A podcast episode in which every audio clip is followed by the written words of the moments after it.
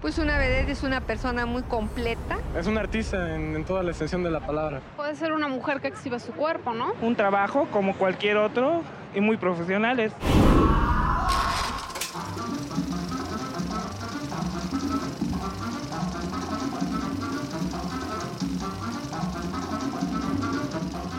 A mí me gusta cantar, me gusta bailar, actuar, lucir. Como Dios. Yo siendo me veía a mis compañeros y decía, Dios mío, ¿qué es esto? Era como un ensueño. Ya faltan media hora para empezar el show. O sea, una vedette se vestía para el escenario. Yo creo que no lo voy a dejar nunca. Bueno, mientras pueda enseñarnos. La piel envejece, pero el alma no. En esta ocasión vamos a platicar del documental Bellas de Noche con su realizadora María José Cuevas. Bienvenidos a Cinemanet. El deporte y el sexo es lo que más me gusta. El cine se ve, pero también se escucha. Se vive, se percibe, se comparte. Cinemanet comienza.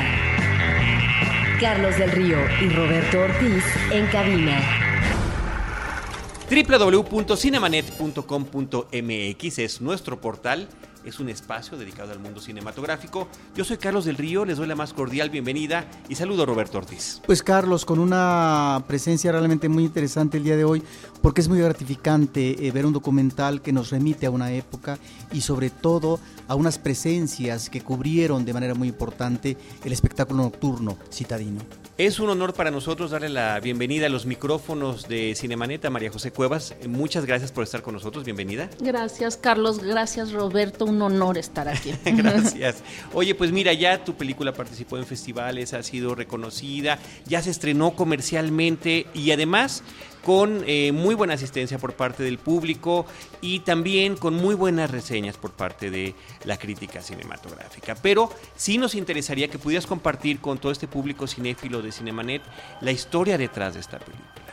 ¿Por qué estas mujeres? ¿Cuánto tiempo te llevó a hacer la película? O sea, son cosas que ya has platicado una y otra vez. Pero a partir de esa charla nosotros queremos ir haciendo algunos comentarios en torno a la experiencia que cada uno de nosotros tuvo como espectador en la cinta. Claro, eso está padrísimo, que me digan ustedes qué, qué sintieron. Sí, es un proceso larguísimo.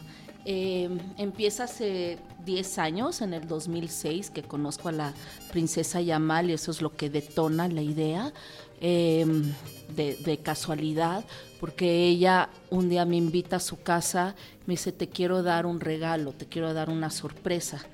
Y la sorpresa era que se puso un vestido de vedette y me hizo un baile muy bonito yo estando ahí sentada en la sala de su casa, súper casero, y traía yo casualmente en mi bolsa una camarita de video eh, que me gustaba llevar a ciertos lugares. Entonces, cuando regreso a mi casa y pongo ese cassette, hace 10 años todavía eran mini DVs, pongo el cassette y ahí me doy cuenta no justamente que es lo que viene siendo Bellas de Noche, es esta mujer queriendo compartir conmigo lo que alguna vez fue, pero de alguna manera sigue siendo, ¿no? Porque terminando de bailar me dijo, no sé por qué me nació darte esto, ¿no? Y llevo casi 40 años que no me pongo mi traje ni, ni me nace esto. Entonces, este, bueno, ese es el inicio de Bellas de Noche hace, hace 10 años. Hace 10 años, perdón, este Roberto. ¿Y por qué, eh, por qué seleccionar a estas cinco personalidades? Olga Briskin, Rosy Mendoza, eh, Wanda Seux, Olga Briskin, que uh -huh. me parece que además la más mediática de todas, y Lin May. Este, bueno, de, de, todo parte a partir de, de Yamal uh -huh. y este Yamal me presenta a Wanda, entonces de ahí se hace como, como el lazo de interés y las otras tres tienen que ver con mis recuerdos de infancia, uh -huh. ¿sabes? O sea, yo en el momento que conozco a Yamal, que conozco a Wanda y que empiezo cada vez más a querer hacerles un homenaje, porque así empezó todo, ¿no? El, el motor era hacerles un homenaje.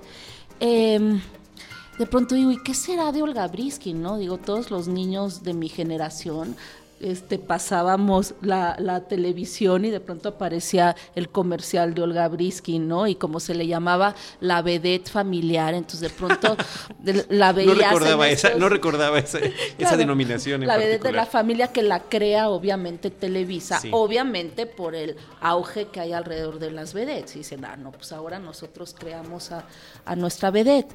Entonces, este, bueno, pues aparecía de pronto Olga Briskin con su violín, con su eh, pantera, tarántulas, boa y no sé qué. Entonces, ¿cómo no se te va a quedar en la mente?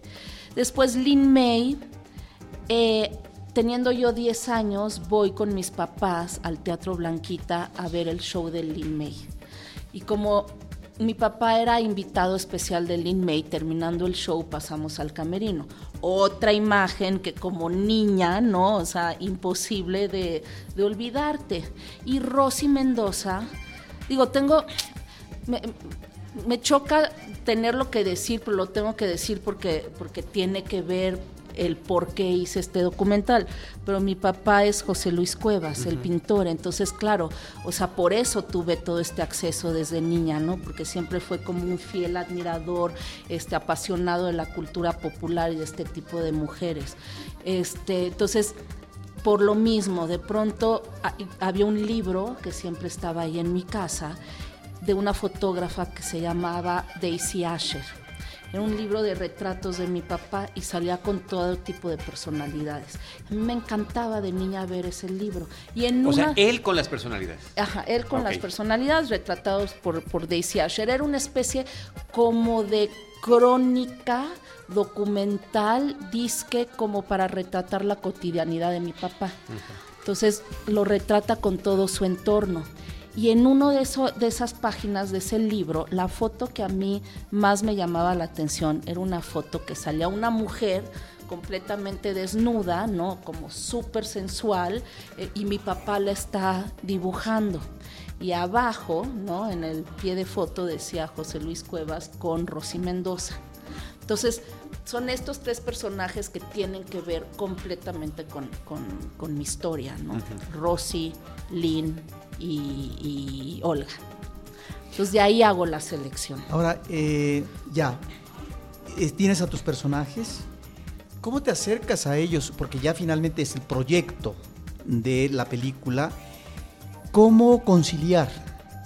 Porque estas mujeres que tuvieron fama, dinero, presencia, miles de admiradores, con un ego seguramente eh, muy acendrado, en un momento actual de sus vidas, es decir, qué es lo que permiten a, la, realizadora, esto sí, esto no, porque finalmente creo que allí se puede dar una dificultad en, personas pues que realmente estuvieron entronizadas y que aunque sea la época actual otra, pero hay un referente muy importante porque fueron figuras públicas de primer nivel. Claro, sí, este lo que pasa con, mi acercamiento a ellas, ¿no? Y con esta idea de hacerles un homenaje, obviamente mi punto de partida fue haber hecho mucha investigación sobre el pasado, sobre las vedettes, sobre la vida nocturna, ¿no?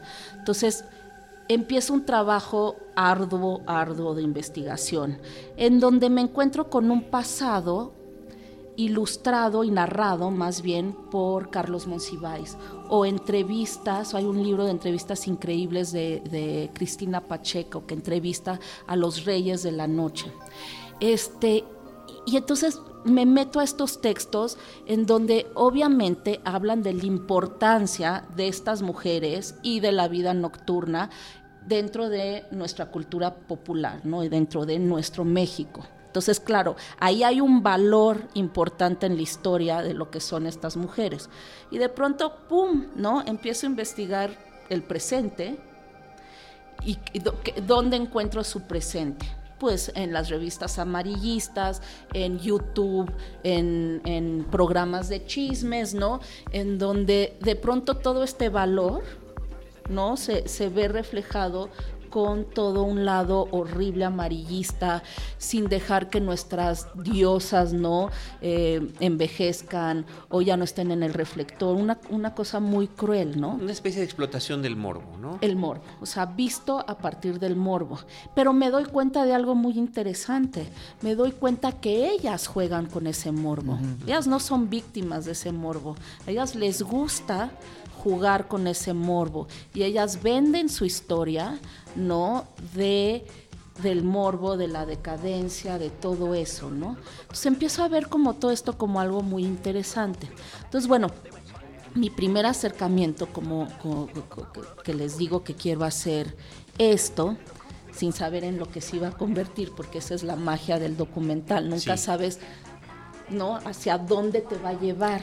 Eso nos fascina de tener la, oportunidad de platicar con los documentalistas, porque efectivamente la génesis es algo, un detalle que de repente se convierte en algo distinto, ¿no? Es la oruga y la mariposa. Completamente. O sea, si yo veo los textos que escribí para pedir apoyo en IMCINE, ¿no? De, del proyecto, bueno, es completamente otra historia. Y claro, viene, como lo dije hace ratito, de toda la investigación. Entonces, hasta ahí quedaba un documental testimonial para hablar de una época con material de archivo, bla, bla, bla, bla, bla.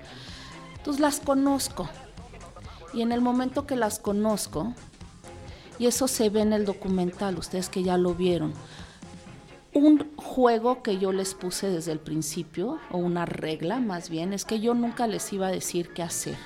Ellas me tenían que invitar a sus mundos, ellas me tenían que decir, oye, te quiero dar una entrevista o yo te quiero bailar mambo, todo, todo lo que ven en la película es completamente espontáneo o puesta en escena de ellas. Pero producto de este acercamiento y de esta confianza que les generaste, porque yo creo que ese es uno de los valores más grandes de, muchos que tiene la película, que, es, que es la confianza, se nota esa confianza total que te dan.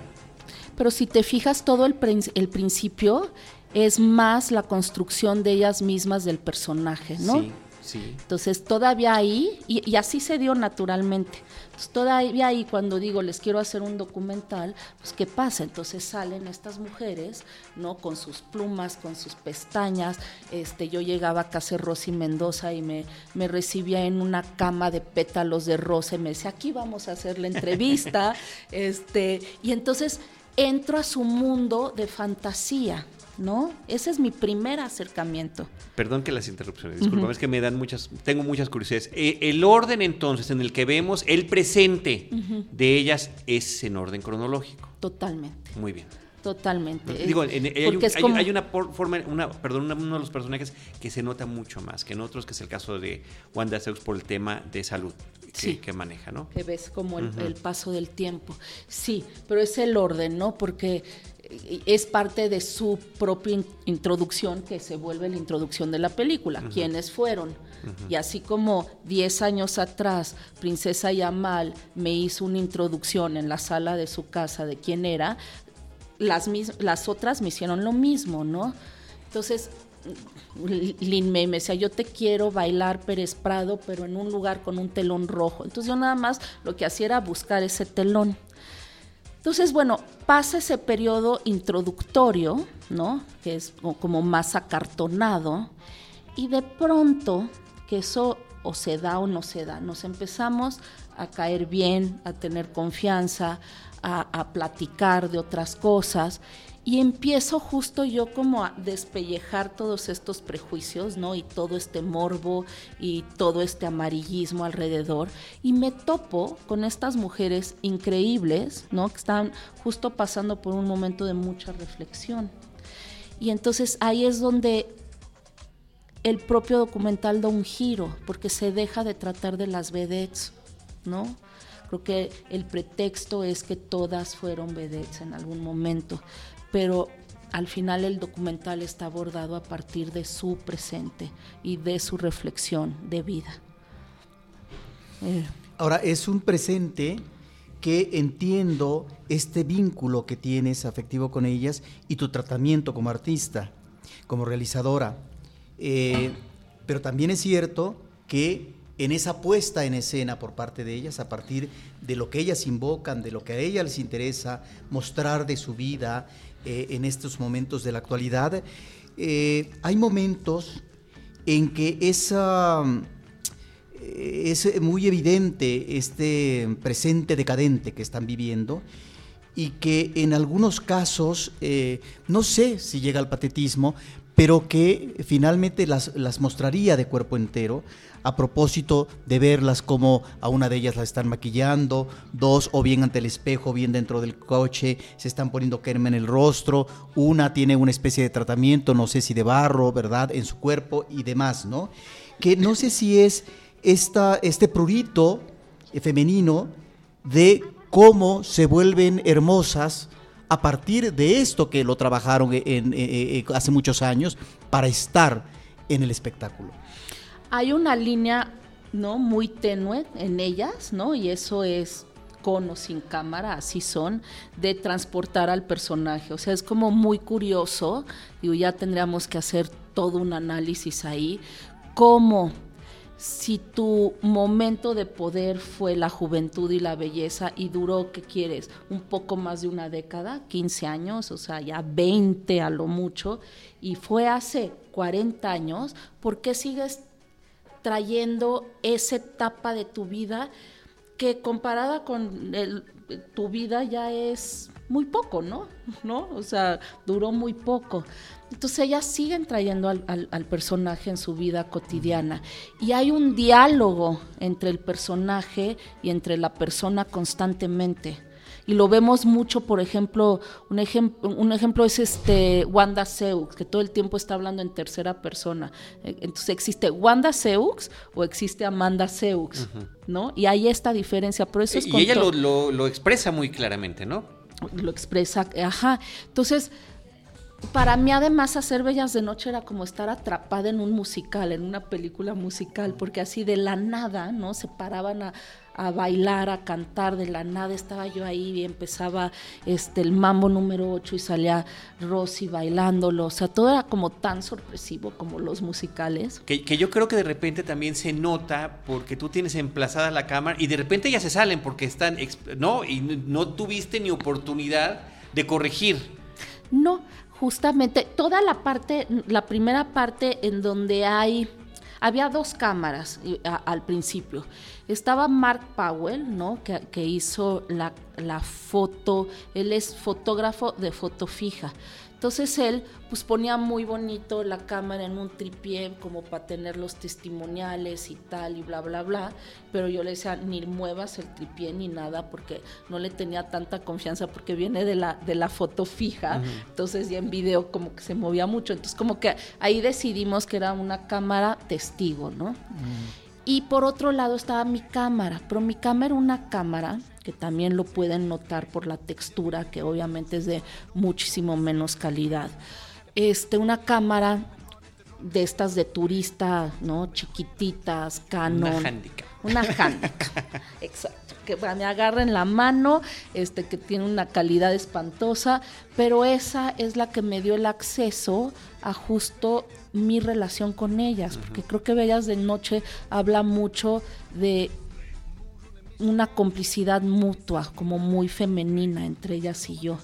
Y que ahí, de esa manera es donde yo logré que la cámara desapareciera, porque no había, o sea, luces, este, micrófonos, ¿no? O sea, éramos ellas y yo en platicando.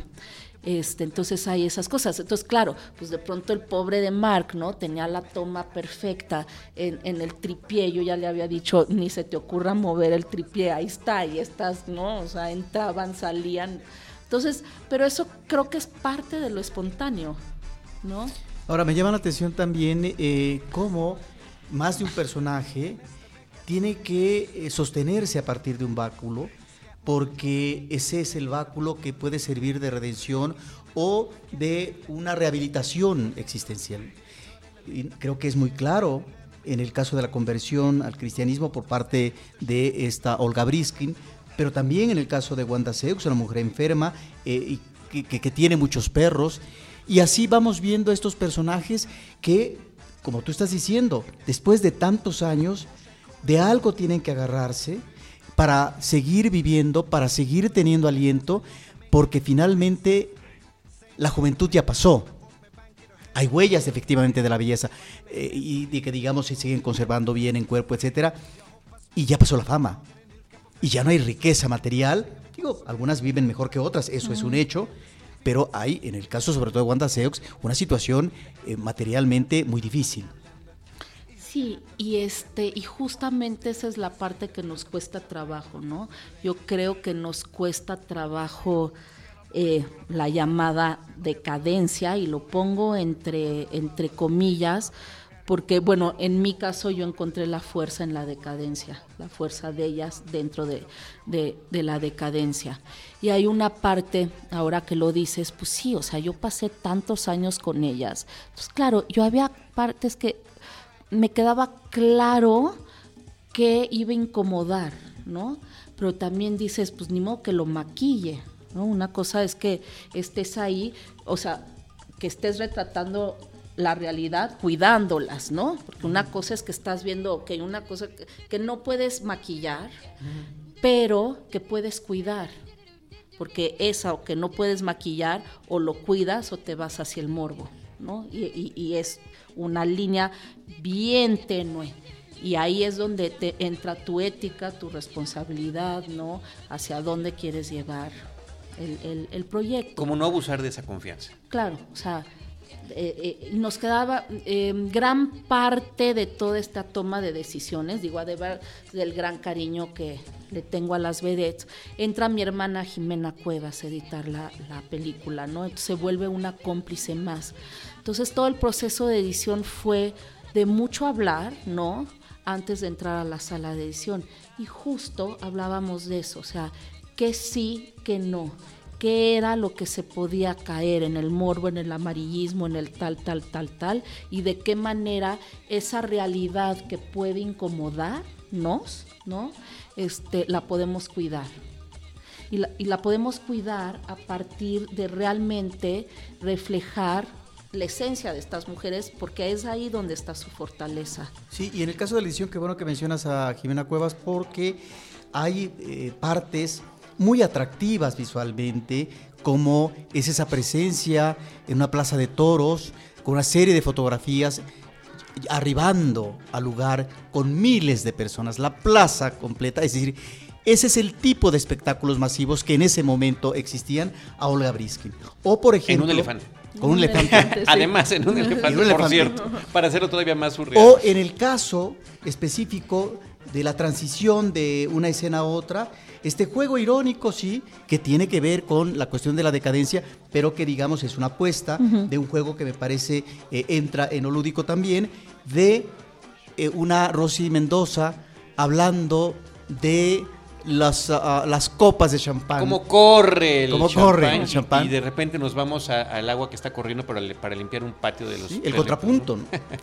Pero ellas, lo que pasa es que ellas son conscientes de eso, ¿sabes? Porque la escena después de Wanda limpiando el patio es ella diciendo a cámara, yo he estado en los cuernos de la luna, ya lo he disfrutado y ahora yo soy feliz así, ¿no?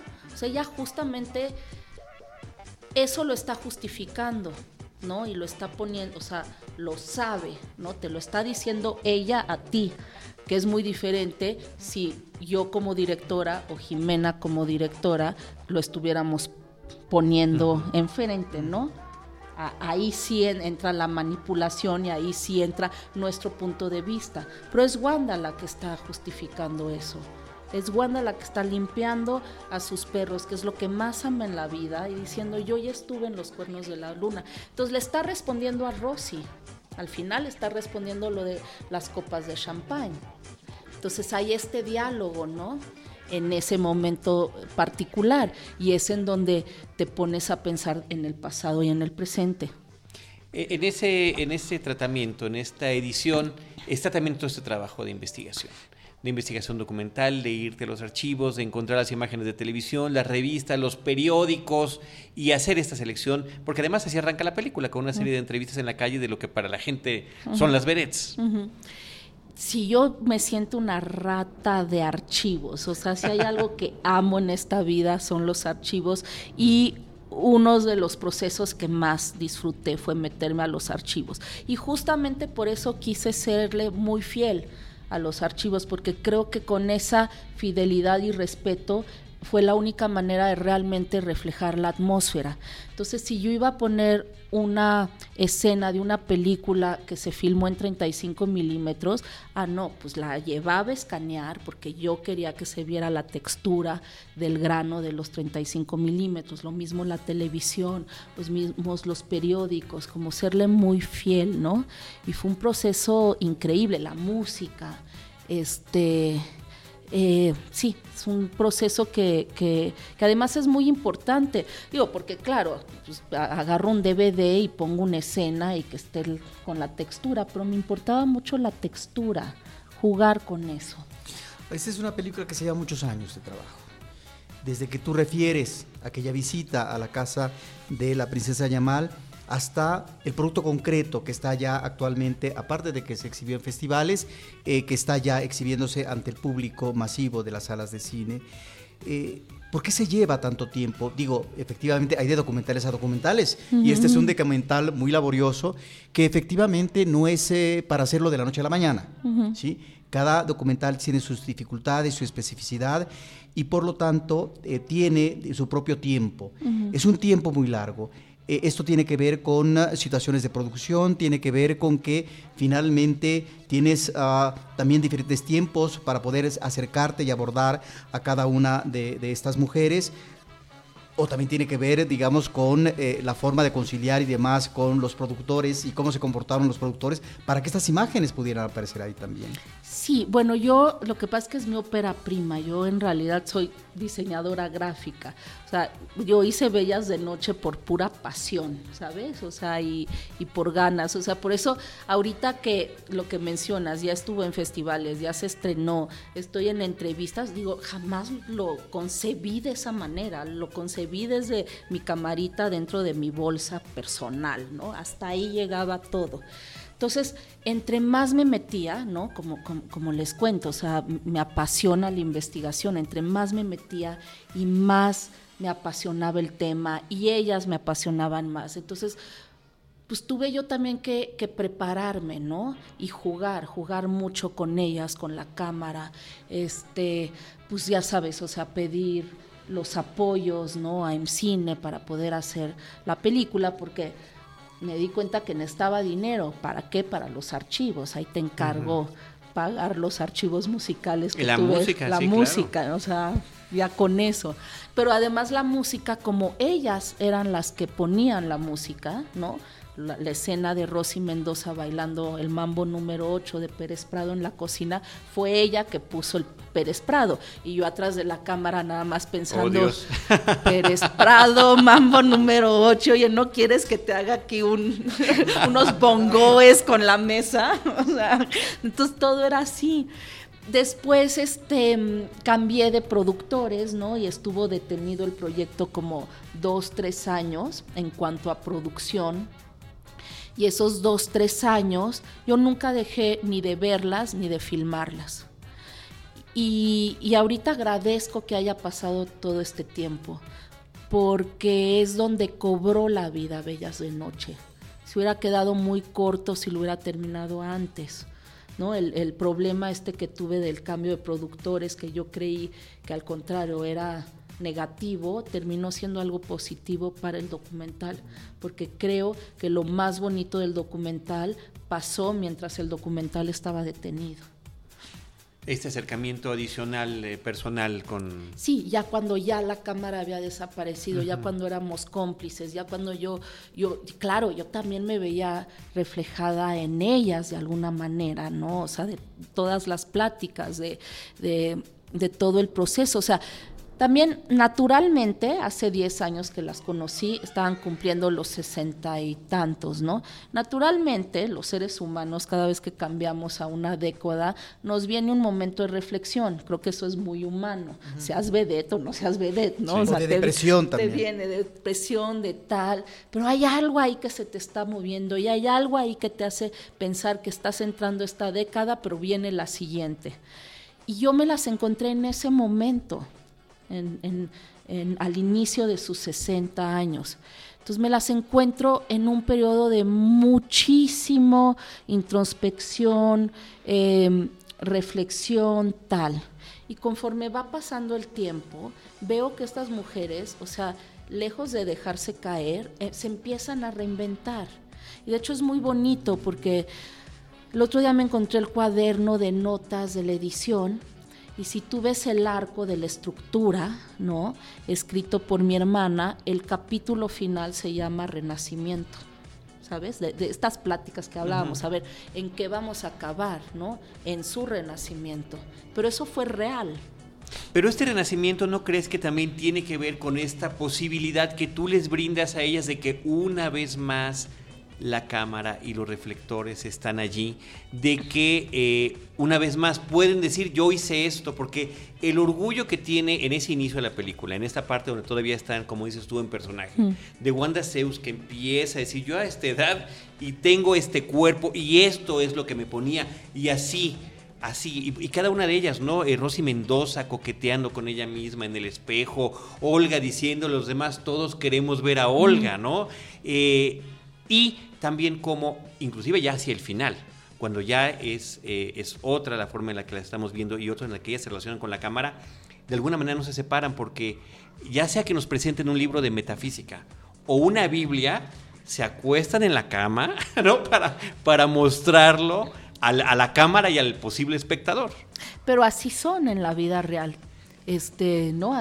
Empecé a decir a, al mero principio eso, que es muy raro, es como que tra traen al personaje dentro, están acostumbradas a hacer ese personaje, con o sin cámara, ¿no? Uh -huh. Les encanta, les encanta no salirse del personaje, de la pose, de tal.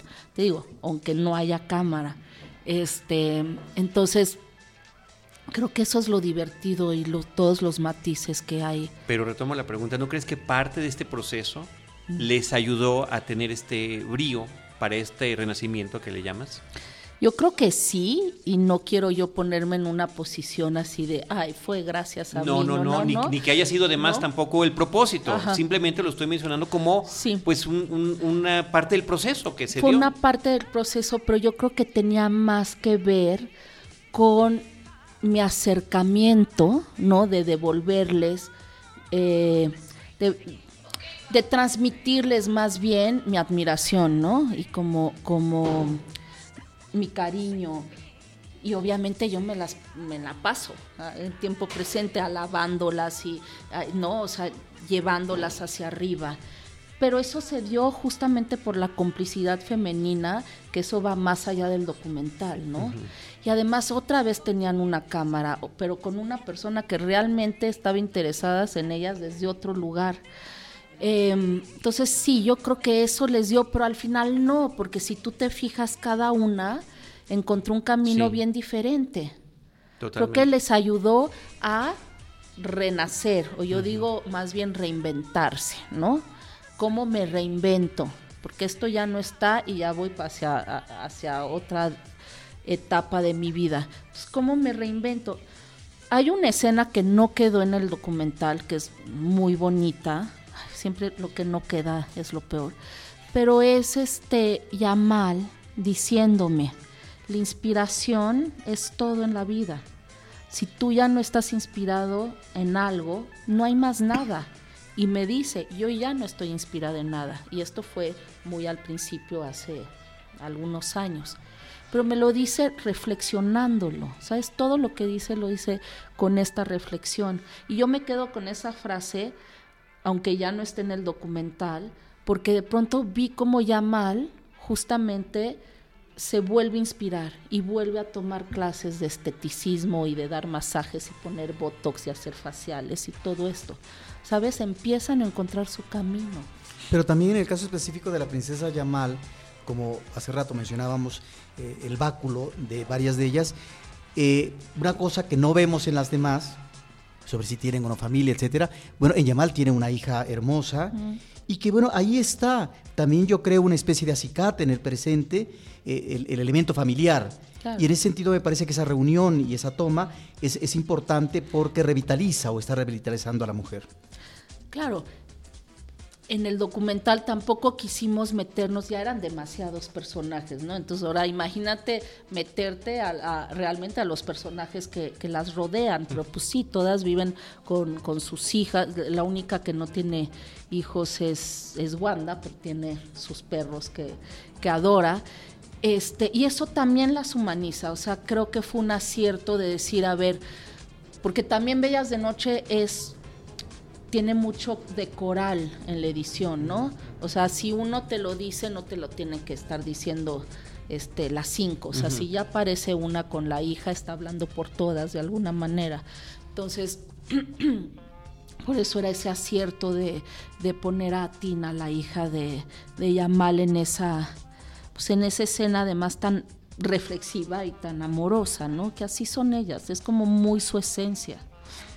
Yo tengo una observación desde mi punto de vista como, como espectador y que además eh, subrayo ahora que nos has platicado y que nos has compartido todo este proceso, en particular con el, la investigación de todo el material que sustenta la película, además de lo que tú grabaste y filmaste con ellas, que tiene que ver con las escenas de televisión, las escenas de películas y demás.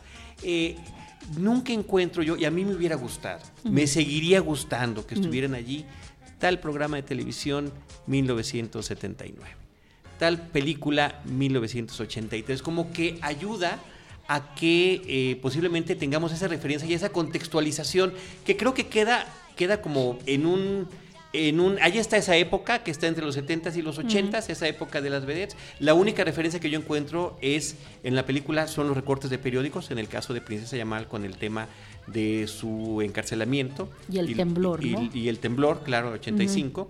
Este que menciona Olga Briskin por su espacio y en el de Yamal por lo de por lo del periódico, pero no hay no hay más que eso. Te comento también, comparto. Fui a la función de prensa y ahí estuve con Arturo Magaña de Cine Premier, que hizo un texto muy bonito, la verdad que lo felicito, me gustó, lo leí ahí en la página de Cine Premier, ahí te vamos a pasar el link para que lo veas, con em, Diana Gómez de Efecto TV, que ayer te entrevistó, con eh, David Azar de aquí de Cinemanet que son muchísimo más jóvenes que yo, muchísimo. Entonces me volteaban a ver la película y esto como, ¿cuándo fue? Y yo, digo, porque me ven más veterano y dicen, él debe de saber. Y yo, pues la verdad que no ubico perfectamente bien, o sea, como principios de los ochentas, digo, más o menos, pero... Y, yo además únicamente conocía a Olga Brisky. Porque era, como decías tú, la, familiar, la que salía en la televisión. A Lin May, me entero de ella y eso es parte de mi ignorancia, ¿eh? por mis clavadeces con otras cosas. Lin May me enteró de ella por Plastilina Mosh hace unos años y bueno, de repente ya te enteras de, más cosas. Y, pero cuando uno ve todas estas escenas de películas, de participación en programas de televisión, con César Costa, con otras tantas personalidades, sí siento que ese, esa información adicional tan valiosa porque además es también de respeto hacia el material que se está citando, que seguramente viene todo el en el roller claro, viene En, los créditos finales, pero cuando lo estás viendo como que te podría brindar un, un, contexto. ¿Por qué decidir, en tu caso, no ponerlo, no utilizarlo? Eh, porque ni lo pensé, a mí se me hace muy obvia la, la época, ¿no? O sea, si cierro los ojos y veo este un pelito corto tipo los 20, sé que es los 20, ¿no? Creo que la moda, este, los materiales reflejan, hablan por sí solos, ¿no? Es como también, o sea, eh, la decisión de no poner los nombres cuando ellas aparecen, ¿no? Que, obviamente lo hablamos, Jiménez y yo, la primera vez que aparecen Wanda Seux, no importa. ¿no? O sea, no, no, no importa. Bueno, ahí porque al final de cuentas ellas se están presentando y hablan de sí mismas, ¿no? Pero bueno, te puedes confundir. y, en el caso, o sea, digo, si pongo la diferencia de el público el que la ha visto fuera de México, que ahí sí, pues ni idea quiénes son, ¿no? O sea, los holandeses hace dos semanas, pues había una sala llena de, de holandeses que no tienen una sola referencia. Es más, se les hacen unos personajes completamente exóticos porque no tienen nada que ver dentro de su cultura y menos popular. Entonces, este, al final nunca quise hacer un documental histórico, ¿no? Como clavarme en eso. Y, y, en el caso de que tú dices, los materiales hablan por sí solos. Al final hay un roller donde dice, esta noche no, 1982, tal, tal, tal. Eh, sí, no quise caer ni en el eh, programa de televisión de poner este información, ¿no? al espectador, o sea, es más, métete.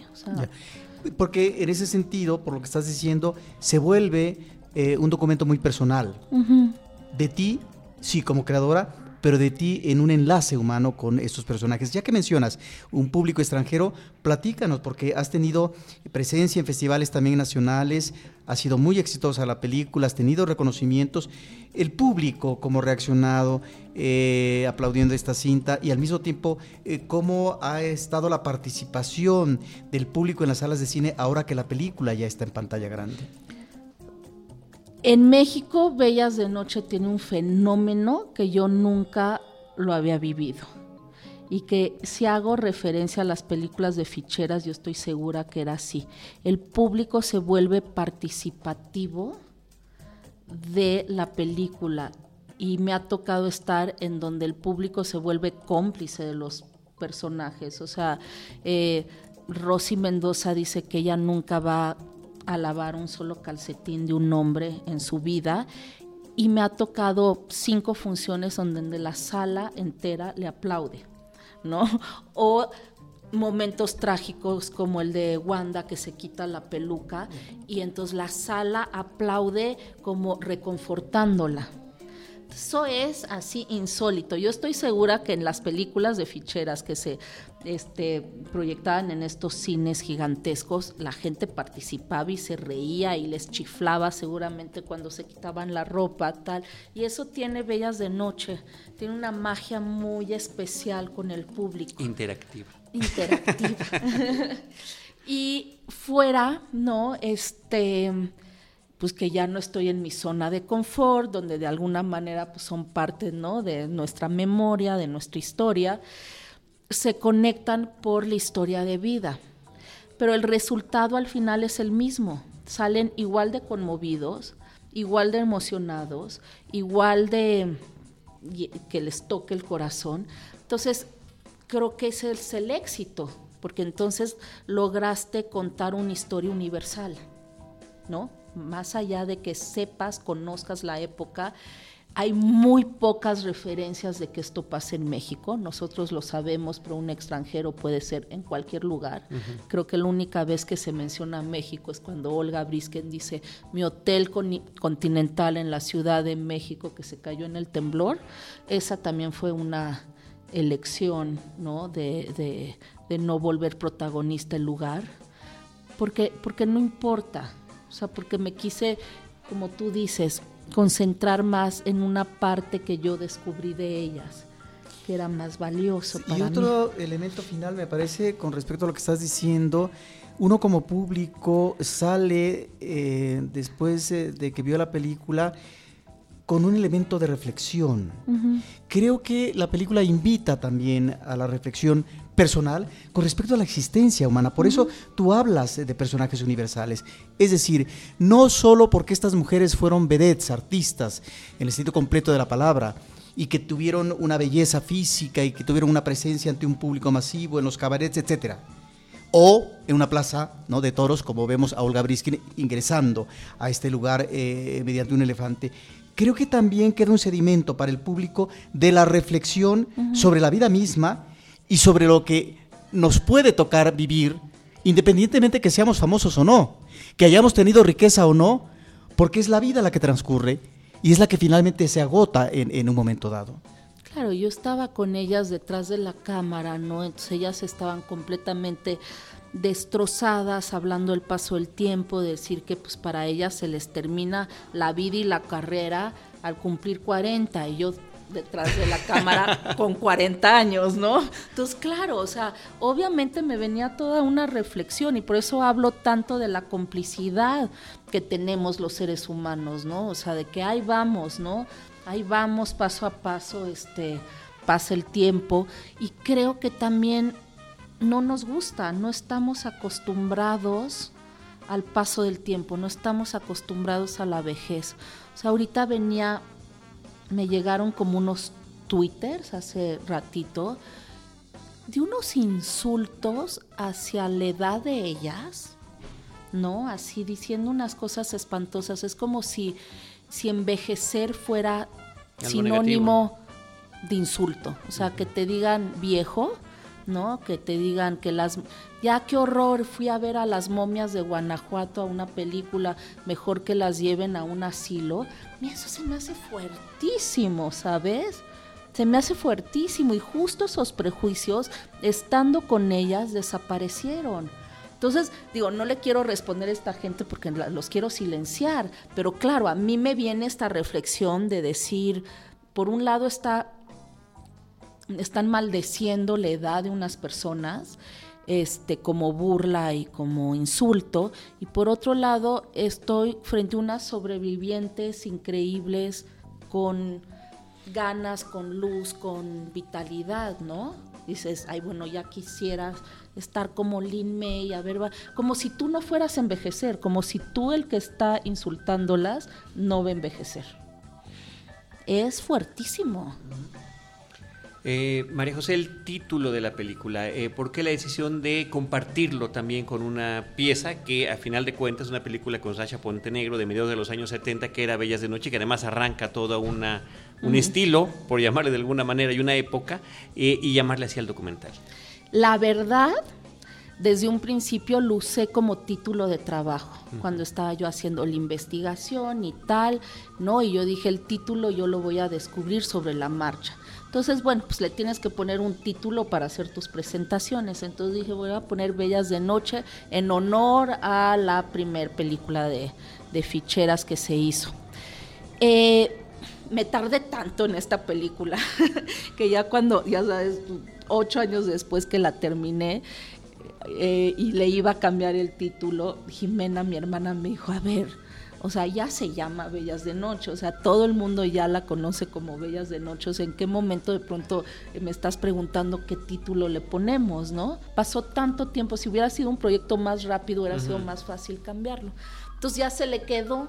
¿Y no hubo ningún problema por porque compartieran el mismo nombre? No, no, no. De derechos y de ese tipo de cosas. Legalmente puedes usar el mismo nombre y además Calderón, ¿no? El productor de todas las películas de ficheras que vive con Lin May, me, dijo, ay no, no hay el más mínimo problema.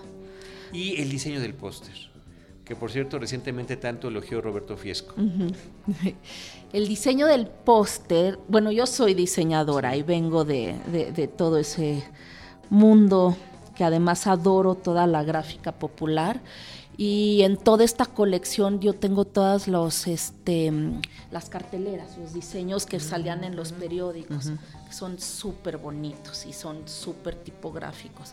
Entonces, este, se lo pedí a mis amigos, éramos tantos, y les dije, hazte un súper póster que pareciera, que parezca, de, de, eso, de, las carteleras, que eran pues muy específicas y le quedó increíble. Increíble, ¿no? Es un trabajo muy bonito y de verdad que le brinda una persona muy especial a la promoción de la película. Carlos ha mencionado ahorita a Roberto Fiesco y entonces recuerdo un documental que además fue eh, muy reconocido, premiado, Quebranto.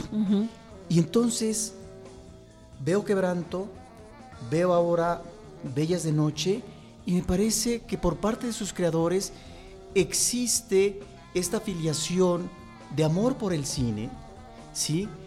Y también de vínculo que queda demostrado tanto en ah, Quebranto, que es otra cosa, pero que también se remite a un espectáculo y a la cultura popular a partir de un ser que se vuelve marginal, y en el caso tuyo, de vedettes que cubrieron el espectáculo nocturno durante muchos años y que inclusive trascendieron a partir del cine que les dio oportunidad en una parte de, sus carreras eh, en los años 70 con el cine de ficheras. Sí, Quebranto es de mis documentales favoritos y sí, sí tiene mucho que ver, ¿no? Incluso hasta sale el personaje interpretando a Rafael, ¿no? O sea, también hay como toda esta parte musical dentro de, la película y la edición y todo, y en eso sí, sí tenemos, hay, de hecho tiene eh, a Pérez Prado también, y tienen que ver, pues exacto, con estos personajes populares, digo, unos más famosos que otros, pero Es, es lo popular. Porque Pinolito, a final de cuentas, pues más difícil de reconocer, lo ubica yo uno ya hasta que ve la película, pero bueno, sale uno con la misma sensación como sale uno de conocer a, tus vedettes, de hay una familiarización detrás de la película. Y también está esa situación que mencionabas tú al inicio del documental y que, te decía que tanto nos gusta, de cómo el pretexto y el origen de la, historia sale prácticamente de la nada. O sea, Roberto Fiesco nos platicaba cuando sacó su película que eh, viendo a Doña Pinoles, ¿no? A la mamá de extra de película y le dijo, oye, Pinolito, pues se lo, traigo, se lo traigo la próxima vez. Y es cuando entra ya con el personaje transformado, ¿no? Ya, wow. Entonces, a partir de ahí él dijo, wow, yo tengo que hacer algo, algo con esto y es como surge esta película. Pero sí, sí, efectivamente hay estos vasos. Yo creo que sí, los personajes te escogen a ti, ¿no? O sea, yo no me imaginaría ahorita estar buscando a ver qué personaje, o sea, yo creo que el personaje llega y digo, en mi caso, que a mí lo que me gusta de los documentales son los retratos, ¿no? Creo que me gusta explorar la condición humana en, retratos. Entonces, este, en el caso de los retratos, yo creo que el personaje te tiene, lo tienes que encontrar ahí mágicamente. Ahora, esta es tu ópera prima, estás como productora, estás como guionista, estás como realizadora. Nos has hablado de que eres diseñadora ante todo, pero existe eh, el caminito, existe después de un proyecto de tanto esfuerzo, de tanto tiempo, de tanta dedicación, continuar en el cine? Ay, sí, ya me gustó. Digo, obvio estoy aterrada, ¿no? Entonces yo ahora me siento con una responsabilidad del tamaño de, del mundo, después de, de lo que ha sido Bellas de Noche, porque digo, yo estoy sorprendida de, de Bellas de Noche, ¿no? O sea, no, en ningún momento pensé que iba a tener como este, no sé si la palabra es éxito, pero bueno, o sea, fijación, ¿no? Y sí, este, tengo dos proyectos, son retratos también, también son personas conocidas, que no lo quiero decir todavía porque como no me he sentado a hablar, ¿no? Este, lo quiero hacer en enero, ahorita cerrar esta página para ver cuál es el que el que se hace. Ya, ya les contaré muy, pronto. ya cuando me digan, órale, va, hay que hacerlo. Esperaremos que sí. Eh, ¿Nos quieres compartir? Ya mencionaste hace rato cómo has estado en contacto con, para lo bueno y para lo malo, con, con la gente en Twitter, las redes sociales que estás manejando tú personalmente, la película. Eh, sí, es eh, Twitter, arroba bellas de noche guion bajo. El mío, arroba María José Cuevas pues eso, básicamente Facebook y eh, el otro Instagram, ahí de los dos están igual. Muy bien, ¿algún comentario final que nos quieras decir? No, pues feliz de estar con ustedes. Muchísimas gracias. Pues a nombre de Paulina Villavicencio, nuestra productora, de Roberto Ortiz, y de toda la gente que nos escucha, María José, muchas gracias. Felicidades y seguiremos platicando contigo posteriormente. Nosotros, gracias. Nosotros nos despedimos de todos ustedes. Les recordamos también nuestras redes sociales, arroba cinemanet, facebook.com diagonal cinemanet, cinemanet 1 en Twitter, eh, perdón, en Instagram y en YouTube. En cualquiera de esos espacios, nosotros les estaremos esperando con cine, cine y más cine. Cinemanet termina por hoy. Más cine en Cinemanet.